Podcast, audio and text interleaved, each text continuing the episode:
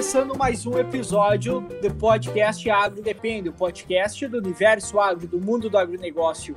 E hoje nós vamos estar abordando um tema que está em pauta não só no Brasil como no mundo, que é sobre a parte tanto de preservação, falar um pouco sobre os biomas, sobre as queimadas que estão acontecendo, que querendo ou não é um assunto de grande importância, principalmente não só para o mundo inteiro ou para o Brasil, mas também para o agronegócio, que que é extremamente relevante. Meu nome é Eduardo Sebastiani. Meu nome é Cassiano Sartor Decker. Meu nome é Douglas Bonita Borda. Bom, hoje então vamos falar sobre a questão do, das queimadas, basicamente, né? Só que não falar das queimadas como todo mundo, de certa forma, está falando, uh, simplesmente por notícias, muitas vezes sem uma informação, alguma coisa, e sem entender o cenário e o, e o que está acontecendo no Brasil, né?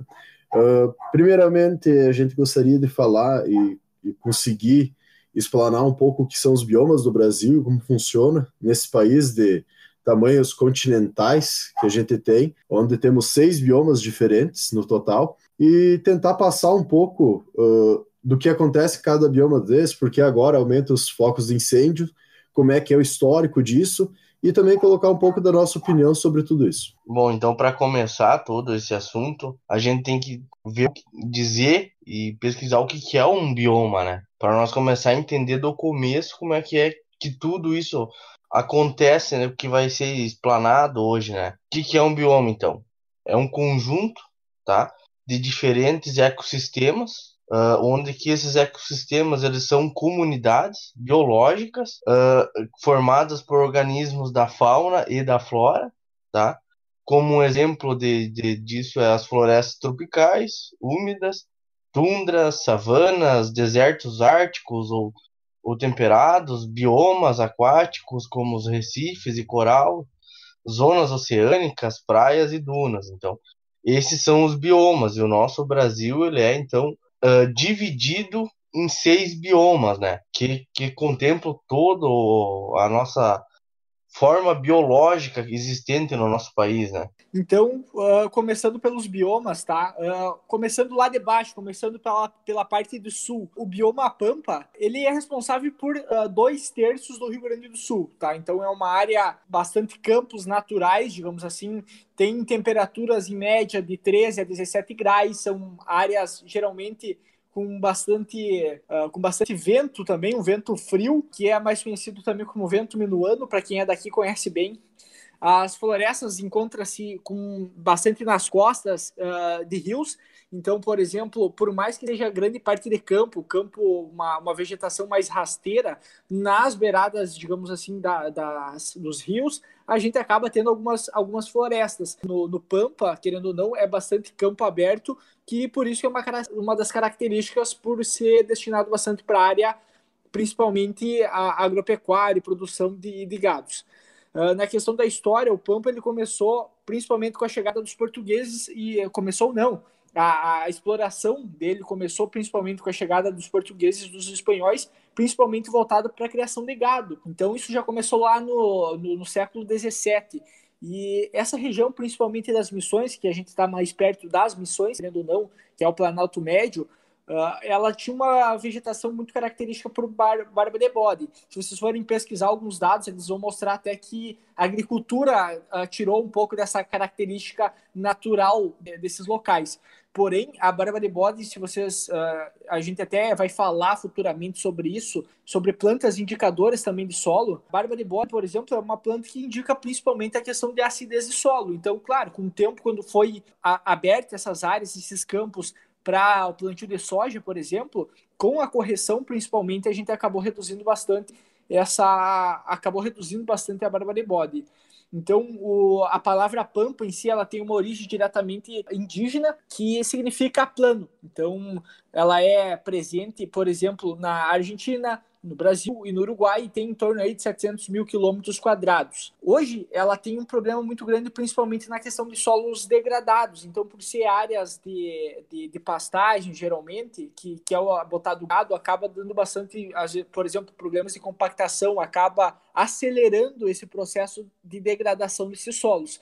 Que, lembrando que isso é um processo natural que ocorre de degradação, tá? Em função que são terrenos, claro, não são totalmente planos, mas uh, mesmo assim a gente acaba favorecendo muitas vezes para a erosão tendo ou não animais lá, isso aconteceria da mesma forma. Questão do bioma da Mata Atlântica é um dos mais ameaçados, então ele tem já é ameaçado desde o século XVI. Começou também pela parte do, da, da colonização dos portugueses, uh, pela questão do plantio de cana-de-açúcar para o Brasil, café, a extração também, né?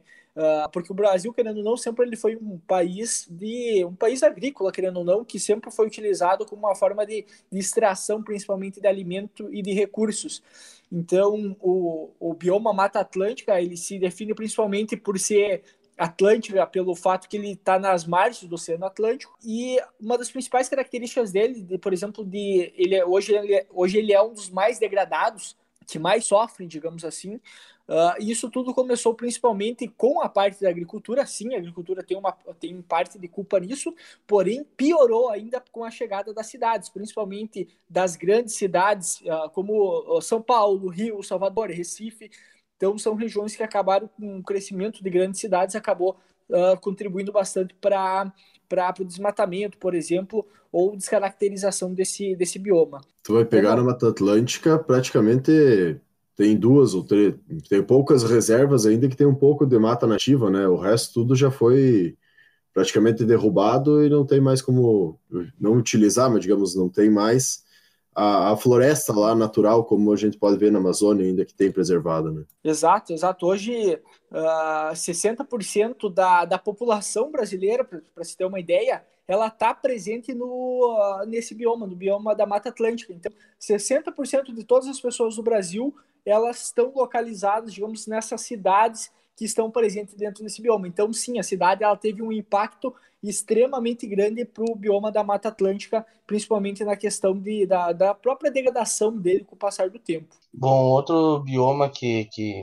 que também ocorre no nosso, nosso país é o bioma da Caatinga, tá? Ele é o, um dos únicos biomas do Brasil que não divide fronteira com nenhum outro país, tá? Ele é unicamente um bioma de domínio florestal brasileiro. Então, o todo toda a diversidade de, de, de micro-organismos, da, da fauna e da flora existente nesse bioma não existe em nenhum outro local do, do, do mundo, né? Uh, e também ele é o único do Brasil, tá? Ele ocupa uma área, então, de cerca de 11% do território nacional ele é uma região mais seca, tá? É, é, e, é localizada também no, no, numa zona do, do clima tropical semiárido. A, a vegetação de, desse local ela é diversificada, composta por plantas adaptadas a essa região, né? Por exemplo, as árvores, elas têm umas raízes grandes para que para que ela consiga captar a água do lençol freático, né? Principalmente em grandes profundidades. A maioria das árvores elas não perdem suas folhas, como é o caso do, do juazeiro, isso devido que dessa capacidade que, que, que essas plantas têm de, de se aprofundar mais no solo. Então, é uma característica das plantas daquele local, né? A, a fauna do bioma da Caatinga, ela é composta principalmente por répteis. A maioria dos animais existentes nesse local são répteis, tá? Outro bioma que existente também no nosso país é o bioma do Pantanal. Ele é a maior planície inundável do país, tá? E ela é localizada principalmente nos estados do Mato Grosso e Mato Grosso do Sul. Ele é esse bioma ele é bastante influenciado pelos regimes que acontecem nos rios presentes nesses lugares, porque durante o período de chuva, sabe que acontece de outubro a abril, a água do Pantanal ela alaga grande parte da planície da região, tá? Deixando então, uh, principalmente, por exemplo, se tem produtores nessa região que criam uh, gados para para corte, para produção de carne, nessa época eles têm que fazer um manejo diferenciado, porque acaba alagando tudo. Não, não tem a comida fica escassa. Por exemplo, se tu procurar no YouTube, tem alguns vídeos que mostram que, qual que são as formas que eles fazem para para conseguir manter esses animais vivos. Eles criam uma espécie de um barco flutuante e colocam esses animais em cima. Até a gente vê alguma coisa de, de, de, de, de suínos, né? Os caras colocando para dentro da casa onde é que eles residem, né? Já vi bastante disso. Teve em alguma um fantástico nas notícias, geralmente quando dá das, dá das épocas de enchente, principalmente, problema que acontece muito naquela região, né? Sim, sim, sim. E é, é uma característica só dessa região, né? Então lá sim. tu tem que ter todo um manejo diferenciado. E daí quando acaba o período chuvoso, os rios diminuem seu volume d'água e retornam também para os seus leitos, daí tudo fica normal, né? Tudo volta à vegetação nativa, os animais voltam à rotina normal, normal não, normal para nossa região, né? Que seria ter a pastagem, largar eles se alimentar lá, né? Tá, então eu vou começar. aí. Eu vou falar um pouquinho também, acredito que é o que está sendo mais, os dois biomas estão sendo mais polêmicos, que é o Cerrado brasileiro e Amazônia. Cerrado, que é, o, acredito que depois da, da Mata Atlântica, é o segundo bioma que já tá, que foi mais uh, explorado, principalmente nesse caso aí pela, pa, pela pastagem para animais e também muito pra, pela agricultura, principalmente depois de, de 2000 ali que teve o boom da soja, vamos dizer, nesse, nesse período, nesses locais, onde é que hoje tu tem ainda uma quantidade de, de área preservada com cerca de 113 milhões de hectares aí. Mas também tem uma quantidade muito grande utilizada tanto pela pastagem como pela agricultura, que soma em torno de uns 72 milhões de hectares nesse, nesse no, no Cerrado brasileiro, que é considerado também a savana brasileira, né, por causa da sua vegetação mais rasteira, alguns arbustos, né. É, é nessa, é nessa que tem as girafas? É, tem o pessoal se confundindo o Brasil com a África aí, para polemizar um pouco, mas no caso, é, é, esse, esse bioma é o, o que é, tem as maiores fazendas, podemos dizer assim, do Brasil, né? E onde é que tem a maior produção, principalmente agrícola e também de, é, de gado, no caso, que no, no, no, nosso país, né? Esse aí é um bioma que, diferente do, dos outros, né? ele está numa faixa que, vamos dizer assim, no Brasil inteiro, a gente pega para o sul, Paraná, Santa Catarina e Rio Grande do Sul, a gente tem quatro estações bem definidas, né? Inverno, verão, primavera e outono. Ali do Paraná para cima, vamos dizer, onde é que pega a área de cerrado e tudo mais, a gente tem as épocas das secas e as épocas da chuva, que pega bastante, tanto essa área do cerrado quanto da Amazônia depois ali é, é duas áreas de é, dois momentos diferentes, vamos dizer. Tu tem metade do ano chuva e metade do ano seca. Não chove praticamente nesse período, que é onde, o período que a gente está agora, né? Que até o próprio bioma do cerrado ele é, ele foi construído, vamos dizer assim, né? Ele naturalmente pega fogo, vamos dizer assim. Como ele é vegetação rasteira é, e tem esses períodos de seca, é um período que muito facilmente até às vezes por uma condutividade elétrica, raios, formas naturais pode pegar fogo. Então, todo, toda a fauna e flora dele já é, digamos, acostumado com fogo. Uh, tem até algumas sementes, algumas árvores, uh, uh, algumas plantas que a semente dela só vai germinar quando quebra uma dormência, quando passa, digamos, fogo, alguns animais que seguem a, a linha do fogo para se alimentar. Então, é um bioma que está acostumado, vamos dizer, com isso. A vegetação, como ela é bastante rasteira, deu fogo, pouco tempo depois ela já está uh, retornando ao seu normal, que é diferente da Amazônia, que é uma, uma floresta tropical, onde a gente tem a maior área do Brasil, acredito, é o maior bioma do Brasil também, e ali necessita, vamos dizer, da floresta para que ela gere uh, a chuva para se manter vamos dizer, uh, dizer assim. E além disso, a Amazônia também é responsável por pela transpiração das árvores, diferente como tinha os artistas falando aí que produzia oxigênio e é o pulmão do mundo porque produz oxigênio, né? Que até recomendo um, um seriado muito bom que é On Strange Rock, que tem na Netflix que explica bastante essa questão, uh, tanto da mata amazônica, que uh, gera chuvas em todo o centro-oeste e países perto do centro-oeste brasileiro, então as chuvas que acontecem ali são acontecem por causa da mata amazônica, né? Pela transpiração que as árvores fazem. E a questão do oxigênio, se tu vai pegar, é principalmente por algas marinhas que transformam, uh, uh, que liberam oxigênio quando fazem a fotossíntese também. Além disso, ele é a maior bioma do Brasil e é onde tem realmente grandes problemas de queimada, principalmente por questão de grilheiros, né? que é uma, que, uma coisa que a gente não está ouvindo muito nessas notícias que estão dando. Fala-se sobre agronegócio, pecuária, só que não fala-se muito desses grilheiros, que são os caras que vão lá, como é, um, é uma área muito grande a Amazônia, nem o governo sabe certo de quem é quem uh, as áreas, né? Então tem pessoas, criminosos, que se aproveitam disso. Cassiano, só para fazer um parênteses, você está falando, eu estava pesquisando para já que nós ia abordar esse assunto, sabe, eu colhendo algumas coisas sobre a, o bioma da Amazônia. Uhum. Que não se sabe, tipo, não é um bioma exclusivo do Brasil, né? Ele é de passa decorrente em diversos países, né? Sim, sim. E, e tem muitas notícias que já saiu anteriormente que tipo os Estados Unidos e os outros países citam o bioma da Amazônia como pertencentes a eles, né? Perten pertencendo ao mundo, digamos assim. Isso, ao mundo. Ao como mundo. se não fizesse parte, por exemplo, que a maior parte, querendo não, está presente no Brasil, né? Então eles alegam, por exemplo, que isso não é do Brasil, isso aí é do mundo, é, é deles. É... Isso aí. É, é complicado a gente entrar nessa questão, né?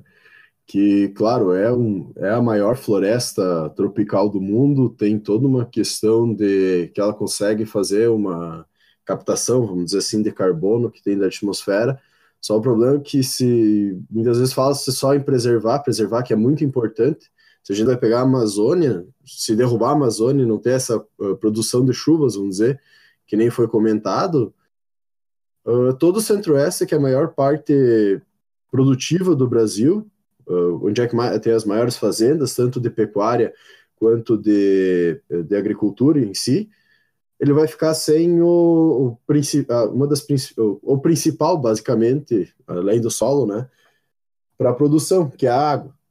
Então, se para os próprios agricultores do Centro-Oeste é muito interessante que se tenha a Amazônia e se preserve a Amazônia, né?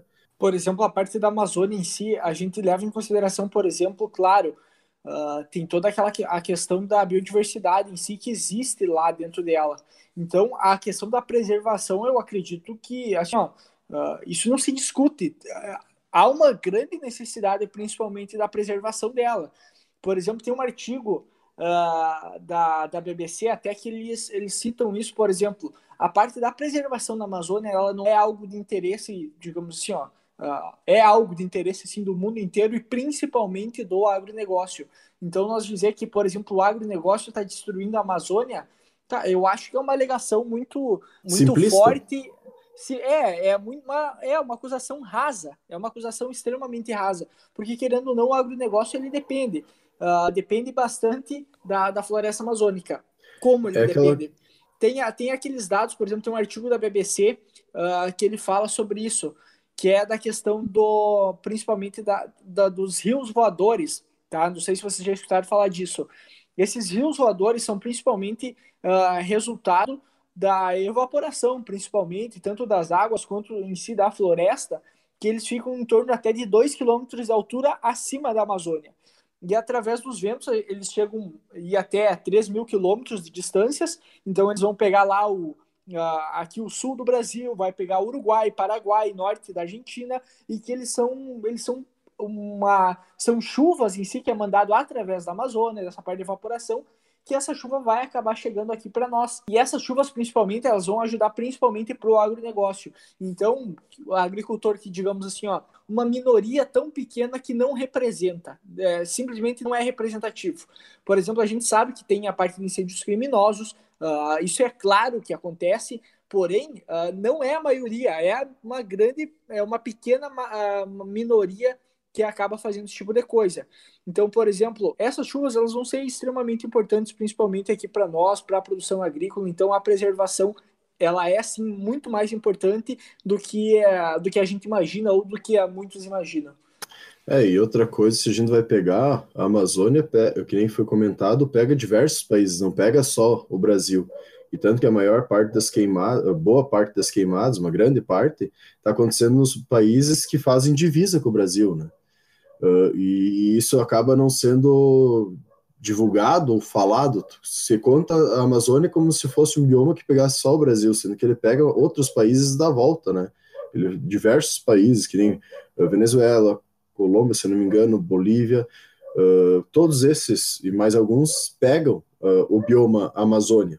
Só e onde é que, principalmente, se não me engano, Bolívia, está acontecendo muitas queimadas que está contribuindo também para aparecer esse esse assunto na mídia. Só que está sendo jogado como se fosse só no Brasil. Além disso, a questão que está sendo colocado em muitos canais de divulgação, vamos dizer assim, que é culpa do, do agronegócio, da agropecuária, sendo que não é o principal, não é o único. Claro, tem, não tem como dizer que não, não fazer meia-culpa, uh, tirar a culpa do, do, da agropecuária, que teve desmatamento, principalmente a gente vai pegar na área do Cerrado, como foi falado, e naquela época era até incentivado que se desmatasse para ter um aumento de área produtiva. Foi destruído bastante dos biomas, não tem como dizer que não. O, o, a, o agro, a agropecuária tem sua culpa, mas hoje, com o novo Código Ambiental, é, é algum um que outro produtor que acaba fazendo isso, porque tu tem multas pesadas, uh, tem a questão que tu tem que ter uma área de preservação. Então, quem sabe está faltando um pouquinho de fiscalização e também a questão de buscar quem é o real culpado. Que simplesmente jogando na cadeia, como estamos jogando na cadeia da agropecuária, o Brasil é basicamente um produtor de uma maior parte produtor de alimentos ou de grãos, uh, commodities agrícolas, que é exportado. A gente exporta todos os, os produtos, basicamente, que a gente produz na agropecuária. O pessoal que compra isso, quando chega uma notícia de desmatamento, alguma coisa que nem está acontecendo agora, é uma forma tanto de cri criticar, não digo, mas pegar uh, mais perto que o Brasil aí, para, ó, vocês vão preservar ou não, e além disso, é uma forma de diminuir preço, né? E daí o é, nosso nome fica feio e eles podem fazer o que querem, porque a gente depende da compra deles. Exato, por a gente ser um país exportador, principalmente de alimento, o fato deles polarizar a parte da, da parte da preservação em si, com certeza é uma baita jogada, principalmente para gente, para eles ter, como tu falou, uma, uma condição de preço mais baixa em si para os produtos em função dessa parte uh, ambiental. Mas se a gente for levar em consideração, por exemplo, questão de focos de incêndio, Uh, dados agora de 17 a 19 de agosto, tá? Então, poucos dois dias praticamente. Teve 5.253 uh, ah, focos de incêndio aqui no Brasil, 1.618 na Bolívia, 1.100 e 1.116 no Peru e 465 no Paraguai. Então, os incêndios, claro que isso pega toda a parte amazônica, a, a da, do bioma Amazônia. Mas se a gente levar em consideração, os incêndios não são só aqui. A maioria aqui, sim, a maioria é aqui. Todos eles são criminosos? Não. A, a, a gente não tem essa informação, na verdade, tá? Uh, não se tem essa informação do que é ou não é incêndio criminoso, criminoso. Mas que existe, existe. Eu vou dar um exemplo. Pega aqui no próprio Bioma Pampa, aqui no Rio Grande do Sul, o que, que o pessoal fazia? Eles pegavam simplesmente andando com as caminhonetes na beira da estrada, muitas vezes, só pegava e jogava as garrafas lá para pegar fogo, digamos assim, no campo, por ser locais mais planos e com vento muitas vezes, tu acaba pegando e tacando fogo nesses locais, entende? E como é que tu vai conseguir, se não tiver nenhuma testemunha que viu isso acontecer, simplesmente tu não tem como provar que aquele incêndio foi criminoso, porque sim, uh, por ser, uh, dependendo principalmente essa época do ano, que são uma, uma época mais seca, essa época, querendo ou não, ela acaba facilitando bastante o fato, que nem o pessoal comenta, de cair uma bituca de um cigarro ali e acabar pegando fogo. Porém, também tem incêndios criminosos.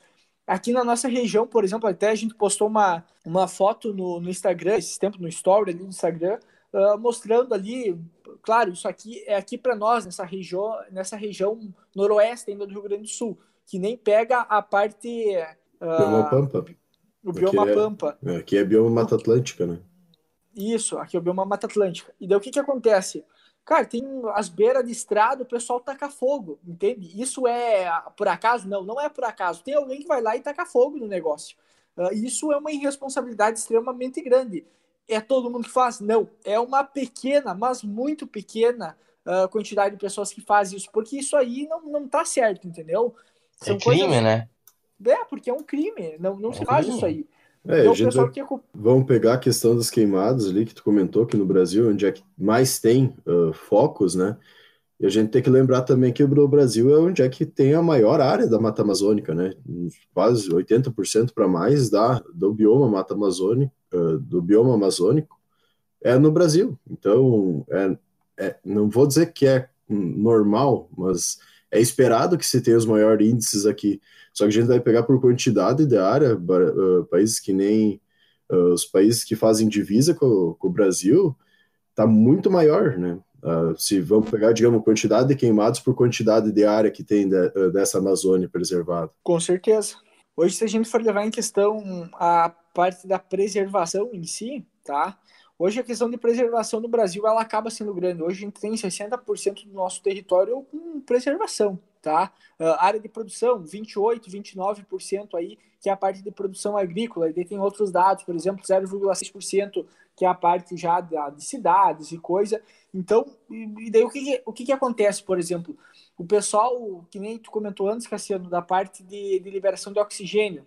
Ah, ah, que a Mata Amazônica. Não, a Mata Amazônica não é a maior produtora de oxigênio, muito pelo contrário. Ela tem uma importância extremamente grande, porém ela não é, ela não vai fazer a parte principalmente do oxigênio, porque grande parte que ela produz, ela consome ao mesmo tempo. De ser plantas mais, mais antigas, né?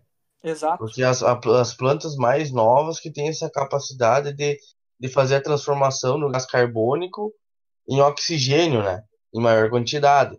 Mas as plantas mais antigas, elas, elas consomem esse gás carbônico e, e elas utilizam mais para o metabolismo delas também do que fazem a transformação né, em oxigênio. Vamos dizer de uma forma bem chula. O que, que ela produz de dia, ela precisa utilizar isso. de noite. Então, o que, que ela produziu isso, de dia de oxigênio pela fotossíntese, de noite ela tem que fazer respiração para continuar se mantendo viva e manter suas funções. Então, ele faz o processo contrário, vamos dizer assim, da fotossíntese e precisa quebrar a molécula do oxigênio para conseguir fazer o metabolismo dela. Falando bem, bem chulo, assim, né? Bem por cima. Mas Exato, uma... é um processo fisiológico normal que, que, não é todo mundo que tem esse conhecimento, porque o pessoal acha que porque tem árvore é árvore e produz oxigênio. Não. Se é uma árvore antiga, o que ela produzir, ela vai consumir ao mesmo tempo. Por que, que é interessante? Porque é muito importante a floresta amazônica, principalmente por essa questão de distribuição de chuva, pela questão da vida em si que tem lá. Aí tem é, outro hoje... ponto essencial. Hoje tem muito, muitas, muitas empresas que às vezes vêm de fora, principalmente, para fazer extração e pesquisa dentro é. da floresta amazônica, hoje, porque tem muita o... coisa que não é nem catalogada. O bioma da Amazônia, ele é o dono da maior área de biodiversidade do mundo, né? Exato. E tem áreas dentro do bioma que, é, que até pouco tempo ainda não tinham sido exploradas, né? Até nessa pesquisa eu tava olhando, fui olhar uns vídeos no YouTube, né? E achei uma uma reportagem do Globo Repórter, uma, uma reportagem bem antiga, não me lembro de que ano, e que naquele momento eles foram numa região do bioma da Mata Atlântica que ainda não tinha sido visitada, sabe? E lá eles descobriram uma quantia mais de, de, de plantas e, e de, de, de, animais e, e, insetos lá que ainda não tinham sido estudados, né?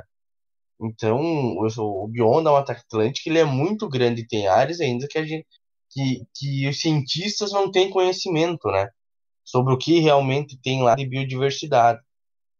É, a lei da biodiversidade, voltando um pouco, porque a gente estava comentando, do oxigênio e coisa, uma das coisas que a Mata, a Mata Atlântica consegue fazer muito é o sequestro de carbono, né? Que é, como ela tem uma quantidade muito grande de árvores, grande parte desse carbono fica aprisionado, no tronco das árvores, até no solo. Então, esse seria, além da, da questão das chuvas, como foi comentado, da biodiversidade grande dentro disso, as riquezas naturais que tem, teria essa questão também de sequestro de carbono, que é uma salvação, vamos dizer assim, para toda combustível fóssil que a gente está queimando. Não que ele resolve, mas é. auxilia bastante, né? É, eu acho que até uma outra oportunidade de fazer um episódio mais destinado até mesmo à parte de, de, de, do carbono em si, entendeu? Porque, por exemplo, que nem o pessoal fala da parte uh, da, da parte agropecuária em si, das pastagens e lavouras, que é, que teriam faz, fazendo uma emissão extrema, que a pecuária principalmente faz uma emissão extremamente grande de, de gás carbônico. Só que o que, que tem que levar em consideração? Tu vai pegar, por exemplo, todas essas lavouras de soja, trigo, milho, a, até mesmo as, a parte de pastagem, tudo que está se renovando ou está crescendo, a planta, quando ela está em, em, fase de crescimento, ela automaticamente ela está produzindo muito mais oxigênio do que gastando. Então, essas plantas, principalmente as lavouras, elas têm um papel extremamente importante para a parte de uh, captação, digamos assim, do dióxido de carbono, do carbono, porque o que, que acontece? O processo de fotossíntese nada mais é do que eu fazer, uh, eu fazer absorção também do carbono, quebrar, quebrar as moléculas lá de, de carbono para formar glicose, para que através da glicose vai ser energia para a planta, mas também fazer a liberação de oxigênio. E essa liberação de oxigênio ela acaba sendo bastante é, é bastante importante para o nosso meio. É, a questão que a gente vai pegar da pecuária no Brasil, se a gente vai analisar, ela é muito, não vou dizer inicial, mas não é profissional, digamos assim. Embrapa tem diversos uh, estudos e procedimentos, vamos dizer assim, de, de produção de gado que uh, faz com que o carbono, na verdade, ele seja negativo. Então, ele mais resgata do que produz, né? O maior problema que nós temos no Brasil é a grande área que a gente tem para pecuária. Em 2017, cerca de 172 milhões, uh, uh, desculpa, 150 milhões de hectares, com apenas 172 milhões de cabeças. Então a gente vai ter uma média aí de 1,15 uh, cabeças por hectare, que é um valor muito baixo. Vamos pegar em 1940, esse valor estava em 2,56. Então a gente retrocedeu na, na utilização dessas áreas. E hoje a gente vai pegar em todo o Brasil a questão da utilização da pecuária, né, da, da pecuária em si, de todo o território nacional, 29% praticamente é para agropecuária. Então vamos pegar que esse valor é 100%, né?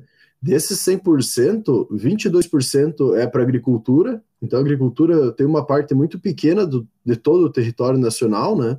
Que é utilizado então uh, para só para agricultura e o restante de todo esse de toda essa porcentagem então vai para pastagens ou áreas que é um mosaico tem pode ter um pouco de pastagem um pouco de agricultura. Mas a gente vai analisar com isso a, a quantidade que a gente tem de pasto e daí que entra o, o problema de terras degradadas de má utilização é gigantesco então, muitas vezes não é tanta questão da culpa da agricultura. Claro que ela tem sua culpa, tem, tem coisas que devem ser melhoradas, mas se a gente vai pegar a área de, pecuária, principalmente no Brasil, ela tem muito a evoluir, muito a melhorar. Não tem essa necessidade, que nem o pessoal comenta, temos que desmatar a área da Amazônia para poder aumentar a quantidade de produção agrícola ou de cabeça de gado, vamos dizer assim. Hoje, com a, com a é, não, aumentar, digamos, a produção. Hoje não tem-se essa necessidade. Uh, todas as maiores fazendas, uh, os maiores empresários rurais, vamos dizer, já têm a consciência que não tem muito como aumentar o tamanho da área, que tu precisa melhorar a utilização dessas áreas. Se a gente vai pegar simplesmente colocando mais uma cabeça por hectare, a gente dobra todo o rebanho nacional. Então, é, é coisas gigantescas, é, é, digamos assim, tu não tem necessidade de aumentar a área, tu precisa utilizar melhor essas áreas, né? Exato, que nem, que nem a gente comentou antes do, do bioma pampa em si, a gente tem muita área degradada. Uh, como no Brasil inteiro a gente tem muita área degradada. Então a gente não tem a, não tá, digamos assim, com uma necessidade de aumentar, uh, ficar aumentando a área e fazendo desmatamento. Só que a maior parte desse desmatamento que ocorre hoje em dia é ilegal e é criminoso. E então, assim, ó, Uh, culpa, o culpado não é a agricultura. O, o, hoje, qual é o, por exemplo, que nem tem da parte de agrotóxico, os caras vão lá, criticam a parte de agrotóxico, tem que parar de usar, e só que tem, tem um outro porém, se a gente terminar com agrotóxico, tem que aumentar a área, aí tem desmatamento. Então, assim, ó, é, é um discurso muito contraditório que o pessoal muitas vezes faz. Hoje, com a área que a gente tem, a gente sim consegue produzir muito alimento. Só a gente tem que melhorar, digamos assim, a efetividade dessa produção, ser mais eficiente, que querendo ou não tem muitas propriedades que já são e tem muitas que tem muito a melhorar, como a gente tem muita área degradada para recuperar. Uma questão que a gente vinha comentando é porque só agora está sendo disseminada a questão, uh, principalmente no Brasil, sobre as queimadas, sendo que a gente vai pegar dados uh, de, de, pontos de queimada no Brasil, uh, anos atrás eram muito maiores, né? Pegando aqui os históricos que vão pegar das queimadas, fazendo uma média, então, no mês de janeiro até agosto, sendo que ainda está o mês que mais dá queimadas, que é o mês de setembro, não está catalogado ainda pelo site do INPE, né? a gente vai pegar as queimadas que aconteceram até agora, ainda foi menor que no ano de 2016, o ano de 2012, 2010, que foi gigantesco, né? É, foi muito maior, digamos, essa queimada, quase o dobro no ano de 2010, e daí de 2007 para baixo foi tudo maior, praticamente esse pontos, esses pontos de queimada, né? e só agora está sendo divulgado. O que, que parece, transparece isso, né?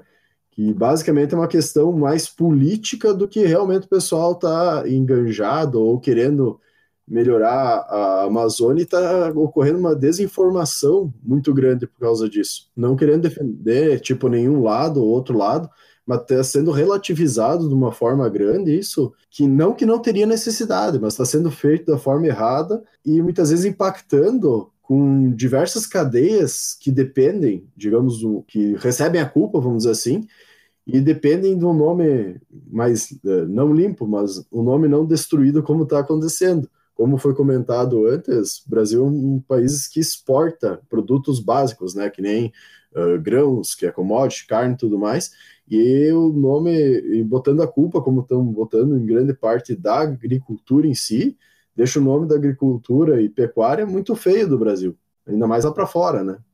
Eu, assim, ó, desde, falando por experiência própria, desde que eu me conheço por gente, digamos assim, eu nunca escutei uma disseminação tão grande na questão de notícias e nas redes sociais, as, talvez pessoas às vezes não tão informadas sobre a, essas queimadas que acontecem no Brasil. É a primeira vez que eu que eu estou escutando falar sobre as queim sobre uma queimada na Amazônia que está acontecendo em grande parte. E isso, eu, pelo que eu estou observando, está ligado muito sobre a questão política. Porque está aparecendo isso porque tem uma questão política na jogada. Eu, por exemplo, escuto muito, escutei muito durante toda a minha vida nos jornais brasileiros sobre as queimadas que acontecem lá no, nos outros países. Por exemplo, nos Estados Unidos, que acontecem bastante. Acho que na França, se não me engano, também que aconteceu esses tempos atrás. Se eu não estou enganado, se eu não estou falando bobagem aqui. Na Grécia também, acho que aconteceu. É, mas é, é assim, ó. Era disseminado, o pessoal realmente estava preocupado, e agora é a primeira vez que eu estou escutando falar isso no Brasil sobre é. uma queimada tão densa. Por exemplo, aconteceu da, das questões ali da, daquelas barragens, né? Que foi um problema muito grave também e não teve toda essa disseminação tão grande de, de notícias em si, né? Sim, vai pegar o maior crime ambiental, os dois, né? O maior crime tá ambiental do Brasil aí, que foi meio que acobertado, não sabemos por quê, mas provavelmente é. porque é uma organização maior, que é responsável por grande parte do faturamento também do Brasil, que é das mineradoras, só que se esquece e para de ser falado dessas coisas, né? É, é, é, isso, tu for ver dessas, uh, das barragens, é um negócio todo errado que já começou lá antigamente, né? E agora também, eu acredito que nessas queimadas algo tá muito errado aí. Como assim que ia se disseminar tudo assim do nada, né, cara? Muito um pouco também que apareceu, que disseram que a noite ficou dia em São Paulo, né? Ah, Daí é, juntaram que foi com as queimadas, mas na verdade as queimadas foi o que menos. Ma, ma, vou dizer ma... que não teve interferência, mas não foi só por causa das queimadas, foi toda uma questão de. Não é de clima, mas da atmosfera, que pegou uma massa de ar frio com uma massa de ar quente, se eu não me engano, uma massa de ar quente vindo do mar, uma massa de ar frio vindo do sul, que diminuiu a pressão e, e e fez com que até a própria poluição da cidade uh, precipitasse e fechasse o dia. Uh, posso estar falando bobagem, mas pelo que eu li era mais ou menos Não, mas isso. é, mas eu também vi algo relacionado. Só que qual que é o problema? É que vamos lá, tu tá lá no teu dia a dia normal, né, seguindo a tua vida e de repente o céu fica fica, escurece o céu de uma hora para outra em função da poluição e questão de fumaça, tá? Uh, São Paulo é uma cidade, uh, não só a cidade em si, né, mas com uma quantidade populacional grande também. E o impacto que isso causa também é, acaba sendo muito mais relevante. Então a gente tem pessoas dentro, digamos, num centro urbano que uh, desconhecem muito do que acontece no campo, se informam muito pelo que está acontecendo no Twitter e assim vai indo, entende? O que, que eu vejo? É uma ligação entre a parte da desinformação sobre os acontecimentos e principalmente a parte política, porque a gente tem, querendo ou não, vamos lá, o, o governo que, que a gente tem hoje, ele expressa e, e, fala algumas coisas que talvez não deveriam ser ditas ou deveriam ser ditas de uma forma diferente. E o que isso faz? Que gere uma polêmica, principalmente no mundo inteiro, muitas vezes, entende? Porque, querendo ou não, é o presidente de uma nação. E, e o que é falado, querendo ou não, se é. Aí depende da interpretação de cada um, se é sério, se não é, tem relevância. Daí tu pega, por exemplo, a parte, por exemplo, ambiental. Saiu hoje, eu acho, se eu não me engano, a notícia, a gente tá gravando esse episódio no dia 25 de agosto, tá? No, domingo, em 2019, para quem está escutando uns anos mais à frente, o que, que a gente tem que levar em consideração? Que o que a notícia que saiu hoje, por exemplo, dos grileiros lá e, e uh, os caras tacando fogo, entendeu? Chegou uma equipe de jornalista, uh, pediu para os caras que eles estavam fazendo, até os caras perguntaram se eles eram ambientalistas ou algo do tipo, que eles estavam tacando fogo mesmo, porque eles falaram que o, que o governo uh, que o governo ia aliviar, digamos assim, para eles.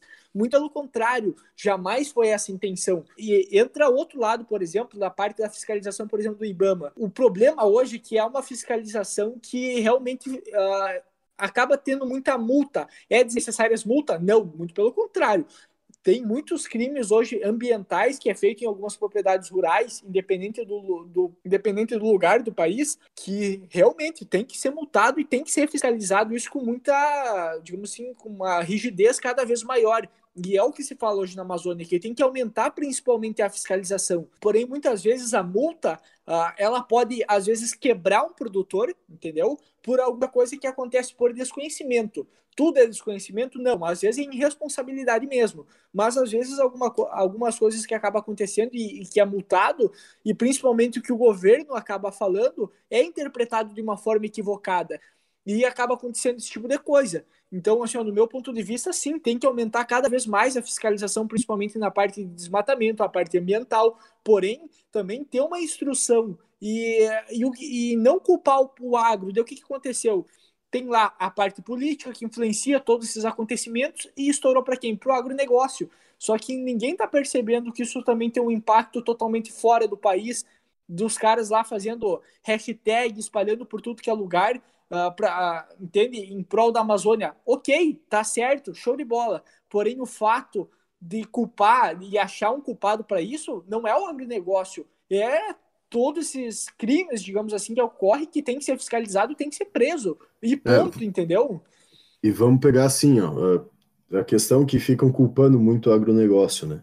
A gente vai pegar, o Brasil tem cerca de 60, 68, basicamente, de, uh, da área coberta por vegetação nativa, né?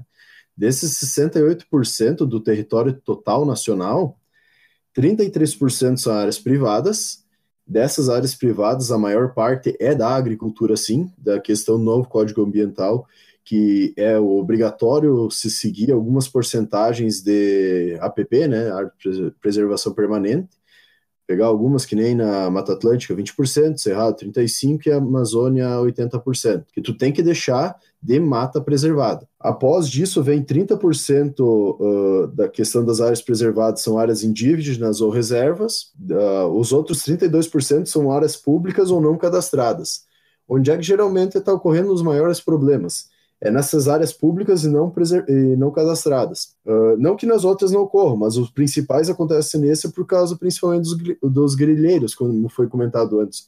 Como nem o próprio governo sabe bem certo como é que é a delimitação das áreas, os caras se aproveitam disso, botam fogo para dizer que estavam utilizando a área, né, que daí seria uma área aberta, colocam um laranja lá e depois tentam revender essas áreas no sistema, no, no mercado imobiliário, que é uma coisa totalmente criminosa, que é um dos principais fatores que está causando o desmatamento, principalmente na Amazônia, além de garimpos e também da agricultura e pecuária, que tem sua parcela, não dá para dizer que não, só que não é a maior, que isso sim deveria ser fiscalizado. E outra coisa que a gente tem que entender também que a Amazônia é gigantesca. Então, para tu fiscalizar um local desse que tem uma infraestrutura muito pequena, que a maior, a maior parte das áreas é mata, é muito difícil e muito caro. Não é uma coisa tão simples assim de se fazer.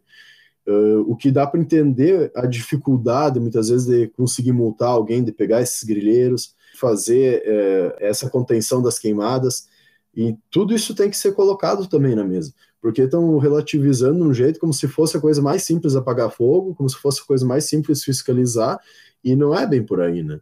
Aí que está o problema. O pessoal está jogando muito para os extremos, que nem foi comentado por uma questão política, e não está se vendo o que pode ser feito para tentar melhorar buscar uma utilização melhor de tudo isso, uma forma consciente e sustentável. Que todo mundo quer, digamos, a Amazônia, os biomas para frente também ser utilizados. Desde a faculdade, a academia, acredito que é consenso comum que a gente não tem mais muitas áreas para aumentar. A gente tem que começar a trabalhar melhor o que a gente tem e ponto. Eu acredito assim, ó, por essa questão política, sabe, que estão tentando achar um culpado, né? E estão botando, acho que no lado que, que já tá um pouco meio que, que é, mas é mais fraco, por outras várias questões, que nem dos agrotóxicos, agrotóxicos que, que também é um negócio em pauta no agro, né? Então o martelo está sendo batado em, batido em cima de um prego só, né? Os caras estão batendo em cima de um prego só. Eles querem achar um culpado para tudo. Eu acho que essa questão envolve muito mais coisa do que só o agro, né? É, é, eu acho a questão política, cara. Eu, assim, ó, foda-se quem defende política. Eu não defendo política, cara. Não, não visto camisa de lado nenhum. Mas eu, eu acho que o que é certo é nós começar a defender mesmo essa questão do meio ambiente mas não achar um culpado para tudo. Tu for ver o agro hoje, falando em instituições privadas, propriedades privadas, né, que mais preservam, sejam áreas de preservação permanente e reserva legal, né, e leitos de rios e, e assim por diante. É a, os que mais preservam é o agro hoje em dia. Só que, tu, só que tu olha, por exemplo, ó, o post que saiu hoje. Uh, hoje não, que isso aí roda direto também, essas, essa, essas besteiras. Agro é tóxico, agro é morte, agro é escravidão, agro é latifúndio, agro é câncer, agro é desmatamento. Cara, ah, pelo amor de Deus, aí os globais ali em diante curtindo e cara, vamos, não, pera aí um pouquinho, entendeu? É muita desinformação e muita hipocrisia para os negócios, que nem lá em São Paulo, lá tava dando poluição, tava o céu poluído, e daí eles querem criticar quem? Querem criticar lá o agronegócio, criticar, falar do desmatamento, cara, o desmatamento todo mundo é a favor que tem que diminuir, não tem que ter desmatamento e tem que aumentar a fiscalização. Ponto. Tem culpado? Tem pessoas que são culpadas sim, mas é uma minoria e tem que fiscalizar e tem que controlar e tem que prender essa gente. Até aí tá ok e todo mundo concorda nisso, entendeu? Tá errado, tá errado, né? Tá errado, tá errado. Isso pronto, resolveu. E daí o que que acontece? Daí vem os caras pegar e querer criticar o agronegócio. Porém, uh, principalmente na parte da cidade, o, a forma em si com que é levado muitas vezes dentro. Os caras não separam lixo. Aqui, lá em São Paulo, aquele Tietê dos caras é uma vergonha. É esgoto sendo largado para dentro não. do rio uma, e, uma... e, assim por diante, entende? Daí tu quer dar não. lição de moral em, da parte ambiental pro agronegócio, que ainda tem, que é o que mais é fiscalizado hoje. Lá no Tietê foi o agro também, né? Foi é, o agro que, o que, que, que, poluiu tudo. É, essas, essas barragens que estouraram aí, que mataram a biodiversidade de um local inteiro, né, cara? Foi o agro também. O, ninguém, agro... eu acho engraçado que ninguém bateu nessa tecla, ninguém vê... tocou pra frente isso tu vê o ano inteiro hashtag sobre agronegócio, ou é para falar sobre, sobre câncer, é, ou é para falar sobre uh, culpar sobre a parte do desmatamento. Uh, cara, ó, que nem esse post quero falar de escravidão, cara, mas pelo amor de Deus, entende? E daí, e daí os caras vêm querer culpar o agronegócio em si, que é o que mantém uma grande parte do país, é que quem está produzindo alimento. E daí, por exemplo, estourou a parte das barragens, o que, que aconteceu? Logo que estourou, claro, teve toda aquela generalização, o pessoal uh, fazendo muita campanha e apoiando, é, tudo certo. Um mês que, isso.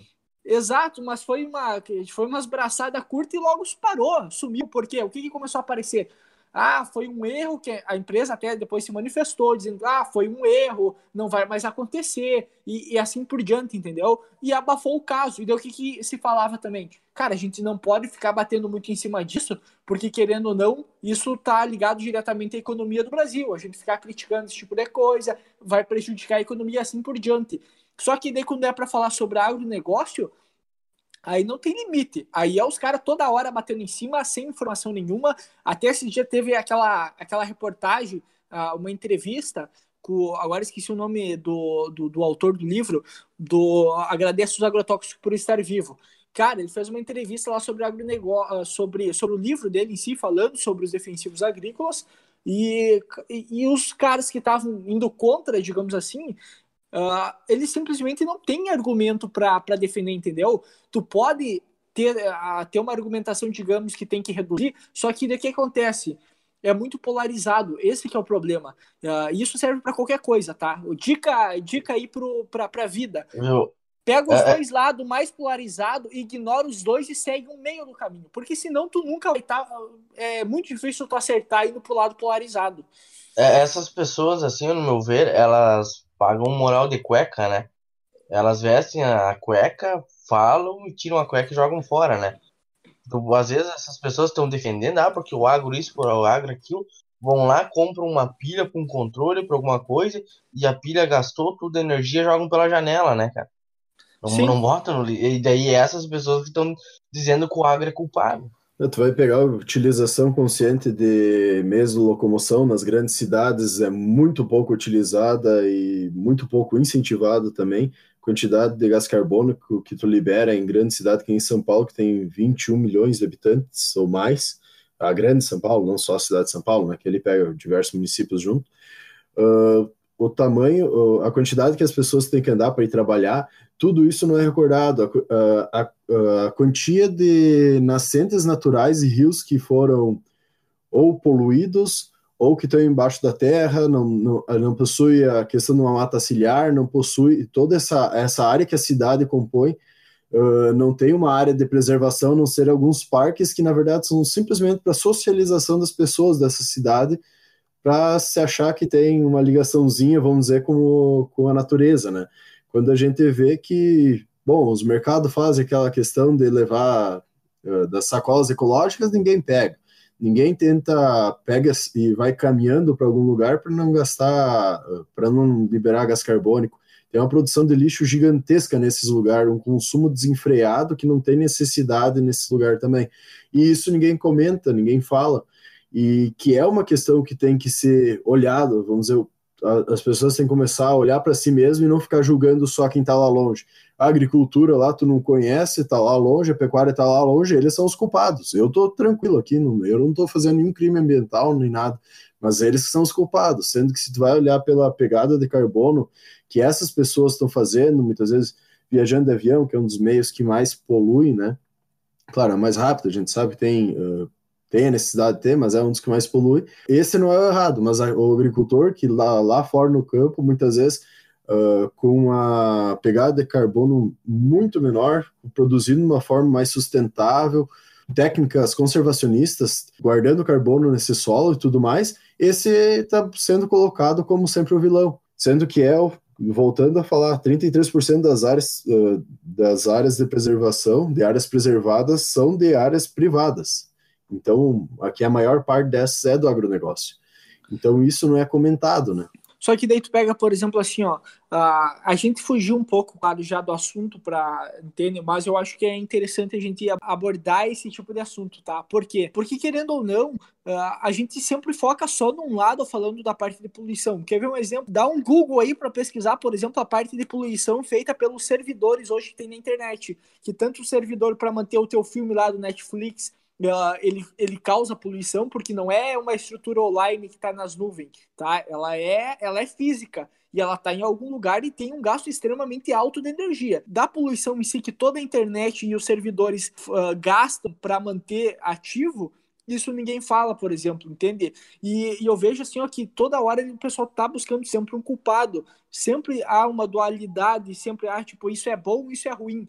não tem um meio termo para as coisas e também não tem uma, por exemplo, ah, vocês querem começar a criticar, então vamos começar a criticar todos os setores, não só o agronegócio. Dar um exemplo lá nos Estados Unidos, a parte de energia em si que eles têm lá, de gás, a parte de queima de carvão. Cara, eu não vejo os, os esses artistas internacionais fazendo hashtag para o próprio país que eles estão, muitas vezes, entende? E isso serve aqui para nós também, porque é muito mais fácil eu que estou aqui num, num, canto do, do país falar sobre o que está acontecendo na Amazônia que está lá do outro lado, porque é muito mais fácil eu fazer uma hashtag, fazer um textão no Facebook ou em alguma rede social, do que eu realmente fazer alguma coisa aqui onde eu estou nesse momento para reduzir, digamos, uma poluição, para, digamos, aumentar um equilíbrio em si, entende? Então é por isso que acaba sendo muito moralismo que o pessoal acaba fazendo, muito uh, acaba sendo hipocrisia demais, entende? É, e querendo ou não, uh, tem que vir bem nessa pegada, vamos dizer, como tu comentou. Por tá batendo, desde que eu me conheço por gente, vamos dizer assim, eu sempre venho ouvindo que o, o agro é o culpado, ah, por causa do agrotóxico, por causa do, das queimadas, de dizimação de biomas, e tu vai analisar, muitas vezes está sendo perdido um dos principais uh, aliados para se conseguir preservar essas áreas, para conseguir uh, auxiliar que se mantenha áreas de preservação, que é o agronegócio, que é um dos que mais estão preservando hoje.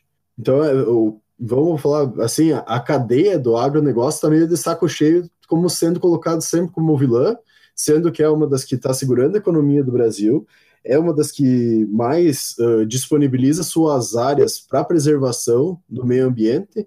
Claro que tem seu fator de culpa, que também desmata, que tem toda essa questão, mas essas questões são criminosas e, e tem que o, o governo fiscalizar e atrás. Mas estão culpando toda uma cadeia há muito tempo por muita coisa errada está acontecendo, que não necessariamente é culpa dessa cadeia. Simplesmente porque é mais fácil tu julgar e culpar uh, algum sistema, alguma coisa que tu não conhece, que tu não entende, tu te retirar a culpa de si mesmo, né?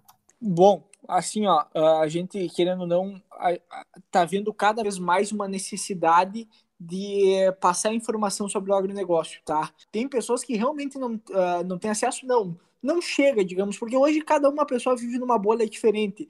Então é muito difícil chegar a informação.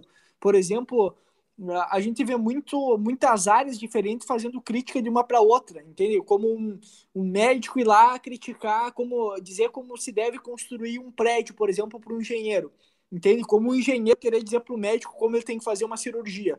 É, é coisas assim que estão acontecendo. Tem pessoas de todo que é tipo de área e de área nenhuma criticando o agronegócio sem ter uma mínimo de embasamento. Se baseando no quê? Simplesmente em rede social? É, é muito hum. pouco, entende? E, e, isso acaba ficando muito polarizado. Então, cada vez mais a gente vê uma necessidade de. Uh, e é um dos motivos a gente estar tá aqui uh, falando, digamos assim, se expondo de alguma forma, para falar esse tipo de coisa pelo fato que está cada vez mais sendo necessário divulgar informação sobre o agronegócio, passar mais esse tipo de informação, porque está sendo muito polarizado e acaba acabando, independente da forma, em algum momento isso vai acabar vai acabar prejudicando o setor do agronegócio. Vai criticar muito? Não, porque querendo ou não, é nós que alimentamos toda essa gente, entende? Então, isso vai até um certo ponto, porém, a, a imagem em si que isso acaba passando para a maioria das pessoas é uma imagem muito negativa. Hoje o, agronegócio ele está com uma imagem muito negativa e não por mérito, muito mais pela questão de desinformação. Eu acho assim, ó, só para lá, que essa questão de preservação do meio ambiente, ela tem que ser divulgada cada vez mais, né? Mas eu acho que todo mundo tem que vestir a camisa. E a camisa seria de proteção ao meio ambiente e não camisa referente à política, né? Vestindo uh, partido ou algo do tipo, deixa de lado, porque hoje a gente vê que tudo isso que está acontecendo é voltado à política. É Exato. É voltado à política, né? Então acho que todo mundo tem, não é só o agro, todo mundo tem sua culpa em função do meio ambiente, todo mundo, e todas as pessoas deveriam vestir essa camisa e se preocupar com o meio ambiente. E não só quando acontece alguma coisa, ir lá no Facebook, no Facebook divulgar coisinhas que às vezes nem sabe se é verdade ou não, porque o pessoal só divulga, né? Só compartilha, só curte e não vai buscar a verdade, né? Não vai pesquisar ver se realmente aqui é aquilo que está acontecendo.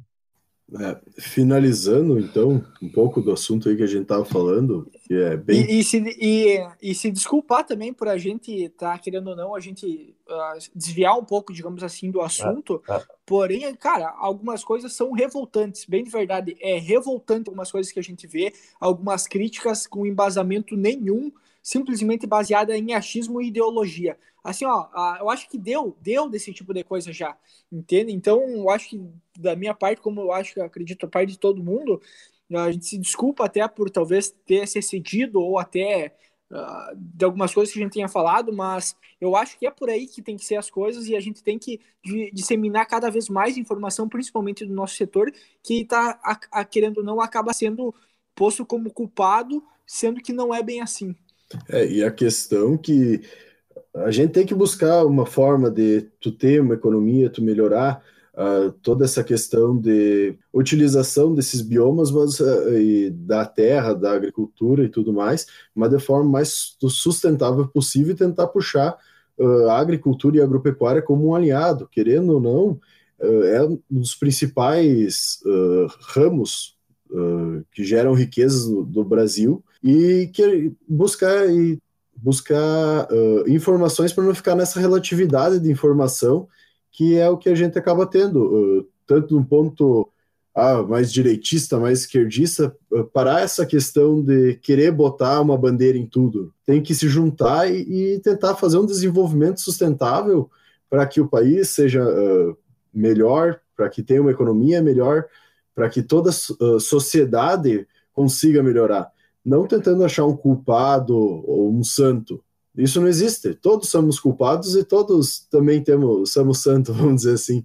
É que é muito mais fácil tu culpar alguém do que tu tentar achar uma resposta melhor e buscar melhorar as coisas, né? É mais fácil tu apontar o dedo para alguém.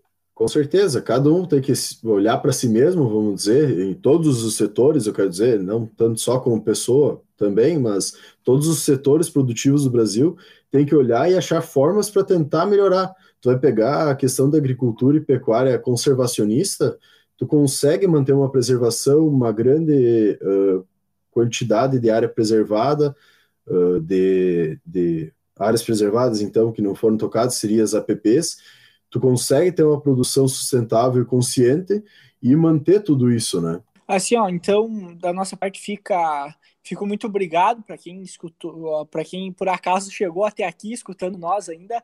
E uh, fica também a, a, parte de nós agradecer pela audiência de vocês, pela atenção e também a gente continuar ressaltando a parte de, cara, se tu acha que é o que se, é, se é importante, se tu acha que é interessante o que a gente faz aqui, cara, compartilha, indica o podcast para alguém que, querendo ou não, o, com o crescimento é uma motivação para nós pesquisar mais, trazer mais informação e tentar disseminar isso.